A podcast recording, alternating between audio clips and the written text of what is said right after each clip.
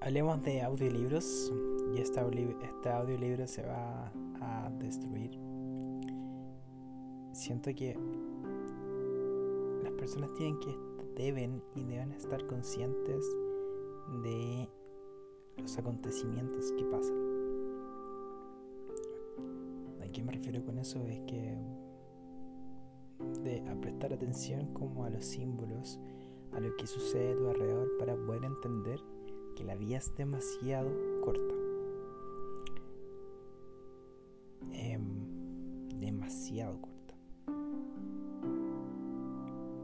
Y que cuando se dice que la mirada es la puerta del alma, muchas veces se puede tener razón sobre aquella afirmación. he pasado muy bien estos dos días. Buenas noches.